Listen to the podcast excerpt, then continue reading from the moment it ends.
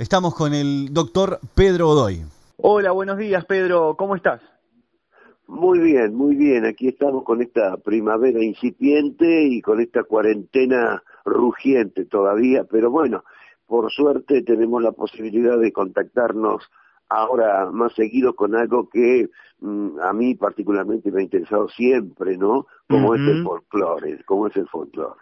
Exactamente, eso anticipábamos antes en el programa y bueno, estábamos esperando este momento como para empezar esta especie de, de clase sobre el folclore, ¿no?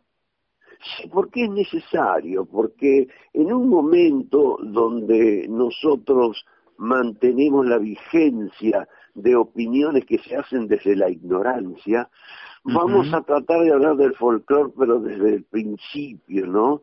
Desde, desde el principio me parece que es empezar por analizar la palabra folclore. Me, parece, muy interesante que eh, eh, desde el inicio saber primero qué es el folclore.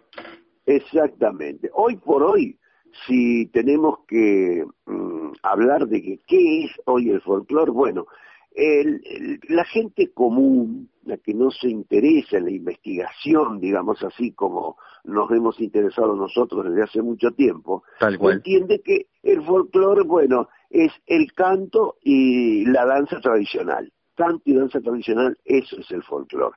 Pero tiene otra dimensión el folclore muy, pero muy importante a lo largo de la historia del mundo. Del mundo y no solamente de Argentina. y de nuestro país ni te cuento, porque la canción folclórica ha desempeñado en la historia de nuestro país una, una función cultural importantísima, ¿no? Y bueno, eso es lo que vamos a tratar de ver si podemos mm, recrear todos los aspectos que tiene. Pero para empezar, la palabra folclore viene desde allá por el año 1860, donde John William Toms propuso a unos coleccionistas que recogían elementos antiguos, propuso, ¿qué les parece si nosotros que estamos juntando cacharros viejos para que no se pierdan porque la modernidad los, los reemplaza, los guardamos, los guardamos con las costumbres, con las comidas, y a eso lo llamamos folclore. ¿No? Y dijo, ¿por qué? Porque tiene eh, dos elementos que son importantes. ¿En qué país sucedió esto, Pedro? Y el Lord. Esto en Inglaterra. En Inglaterra. En, Inglaterra, una sociedad que había de anticuarios, que decían, nosotros coleccionamos antigüedades vulgares. Bueno, ah, esas antigüedades. Bueno, John William Town en Inglaterra en 1860 dijo, mire, ¿por qué no nos llamamos a esto folclore y le añadimos un poquito más de cosas, ¿no? Y también con el tiempo inmediatamente ahí se coló la poesía, la comida, toda esa cosa, ¿no? ¿Quién iba a decir que, que, después de tanto tiempo eh, esa palabra se iba a universalizar, ¿no? Exactamente. Ahora, es muy interesante eso que vos planteás. ¿Por qué se universaliza esa palabra folclore?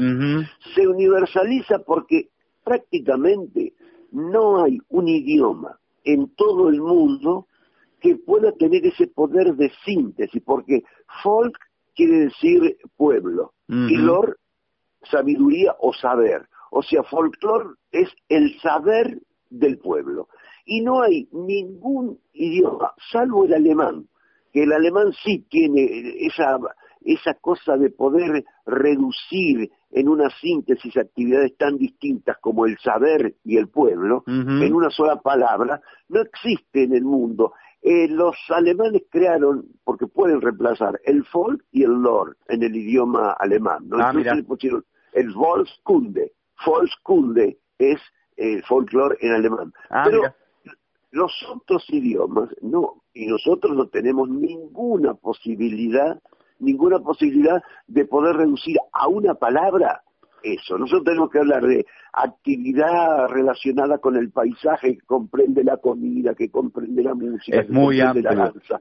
Es muy amplio. Que, y no podemos, no tenemos. Entonces, incluso se han hecho esfuerzos, todos los esfuerzos que se hicieron para tratar de reemplazar a una palabra inglesa porque es una contradicción, ¿no es cierto? Claro, exactamente.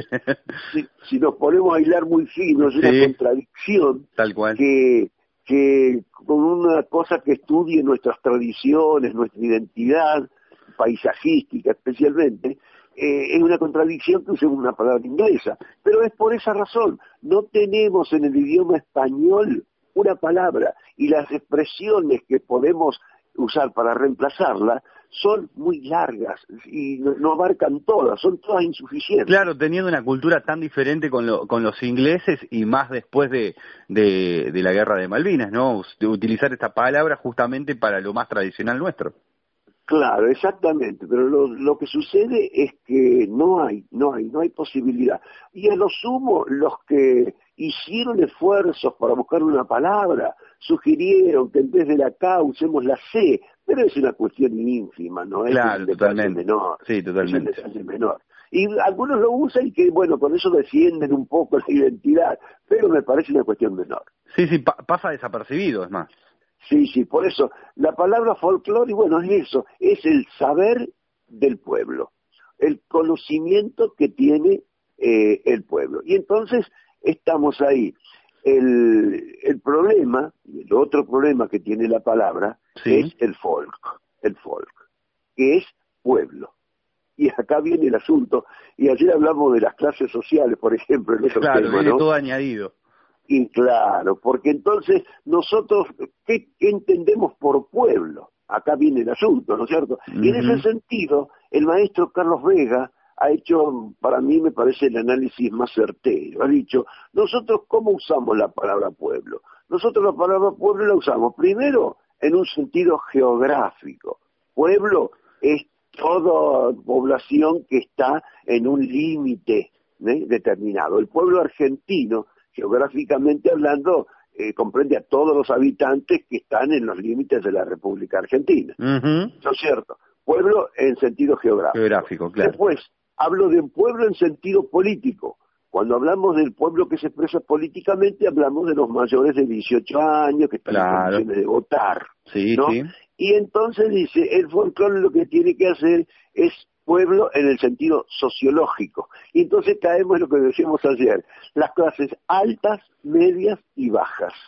Pueblo entonces es el arte, eh, esa actividad que se tiene en las clases bajas y toda la teoría arranca de allí. ¿no? no, incluye a la clase media ni a la alta. ¿El folclore entonces? No, no, incluye, ah. incluye desde el punto de vista de que la clase baja depende pura y exclusivamente del arte, de la clase alta que baja a la clase media y después llega a las clases bajas. Lo contiene, lo contiene en ese sentido porque la, la primera teoría del folclore es, basa en eso, que la actividad mm, artística, intelectual, de crecimiento, la actividad cultural de la clase alta, de la monarquía, pasaba a la clase media. Como una teoría del derrame, básicamente. Exactamente, totalmente, totalmente, una teoría del derrame. Es la primera teoría del folclore, es que el pueblo entonces es la clase baja que recoge recoge todo lo que pasaba en las clases altas. Y bueno, nosotros tenemos acá ejemplos muy grandes, por ejemplo, hay danzas como la condición, que se, copia totalmente de los salones de, de, los grandes, eh, digamos así, de las clases altas. Bien, muy bien. Muy bien. Un gran referente de nuestro folclore, bueno, ya lo sabemos, es Atahualpa Yupanqui, ¿no? Sí, sí, es el mayor, incluso diría el mayor referente de nuestro folclore. Incluso ya hemos tenido oportunidad de explicar por qué es el mayor referente. Pero en principio, eso vos nombrás a Atahualpa Yupanqui y te digo que tiene una relación por lo primero que te da el folclore, que es eh, aprender a descubrir el paisaje. En el folclore en su primera actividad cultural que tiene. ¿no? hoy, por ejemplo, dejamos esto de la palabra, pero que quede claro para qué vamos a, mañana vamos a seguir ahondando en todos otros aspectos de, esta situación desde la palabra, ¿no es cierto? Bien. Todo el problema que trae el folk, el lore, todo eso. Pero tenemos folk, entonces pueblo. Y lor, el saber del pueblo. Un saber del pueblo que se expresa en toda su actividad. ¿No? En todas sus actividades, de cómo hace su ropa, bueno, ahí viene la cosa de los ponchos, de todo ese tipo de cosas. Que, muy, muy, muy amplio e interesante. E interesante. Sí, saber, de nuestras raíces, en fin. Claro, porque el saber del pueblo abarca el conocimiento de la, cómo hace para las comidas, cómo ensilla los caballos, la cultura del caballo también que tiene todo. Tiene, eso es lo amplio, lo amplísimo que es el folclore. Pero lo primero que te permite el folclore es la apertura hacia el paisaje. A través del folclore, lo primero que te impacta es el paisaje. Hoy por hoy, bueno, eso lo vamos a dejar para mañana, las distintas expresiones que hay en el folclore, ¿no? Que son las actividades artísticas. Acordate, Pedro, de todas maneras, que mañana viernes eh, hablamos de ah, actualidad.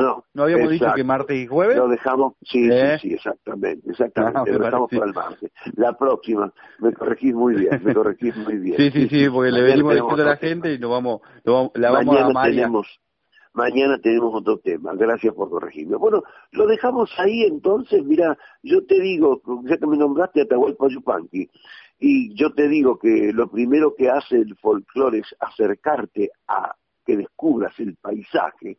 Atahualpa Yupanqui tiene una hermosa samba que se llama Tierra Querida, en donde habla de que descubriendo el paisaje, como un creador puede expresar todo el amor que puede sentir por ese paisaje y la pasión que le despierta para eh, que, por ejemplo, dice, me dan su fuego cálidos ondas, me dan su fuerza bravos pamperos, y en el misterio de las quebradas vaga la sombra de mis abuelos. Y eso yo creo que es la esencia de lo que debe ser cualquiera que se encuentre con cualquiera de los aspectos del folclore y que entre en ese terreno, es la esencia y está en toda esa samba, ¿no? Eh, lunas me vieron por esos cerros y las llanuras amanecidas buscando el alma de tus paisajes para cantar de tierra querida, dice yo creo que esto es un análisis muy bueno que sería bueno escuchar esta samba para incluso marcar otras de las cosas que vamos a ir apuntando, ¿no? La canción es un discurso, el mejor discurso estético que se puede hacer sobre cualquier tema. Y sobre este tema, en ese Tierra Querida de Atahualpa, como otros que vamos a seguir escuchando. Pedro, te invito entonces a escuchar a Atahualpa Yupanqui, lo presentaste espectacularmente bien, así que ¿Le damos para adelante para toda la audiencia? Con nosotros entonces Atahualpa Yupanqui, el gran Atahualpa, tierra querida.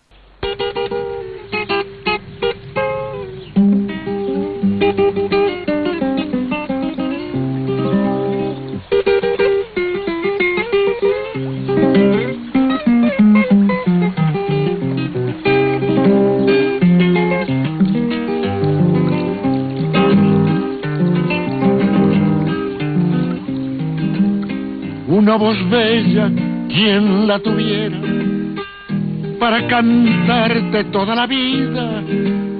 Pero mi estrella me dio este acento y así te siento, tierra querida. Pero mi estrella me dio este acento y así te siento, tierra querida. Como un guijarro que se despeña rueda mi copla, sueño y herida. Yo soy arisco como tus breñas y así te siento, tierra querida. Yo soy arisco como tus breñas y así te siento, tierra querida. Andaré por los cerros, selvas y pampas toda la vida arrimándole coplas a tu esperanza, tierra querida. Arrimándole coplas a tu esperanza, tierra querida.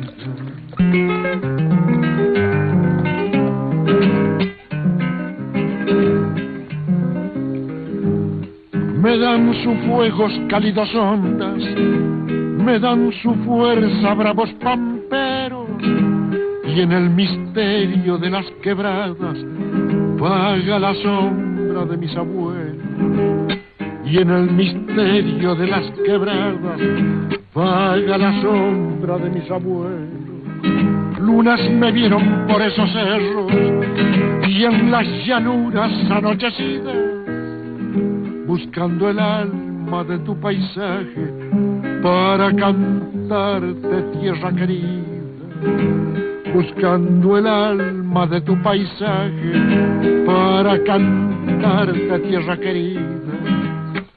Andaré por los cerros, selvas y pampas toda la vida, arrimándole coplas a tu esperanza, tierra querida, arrimándole coplas a tu esperanza, tierra querida.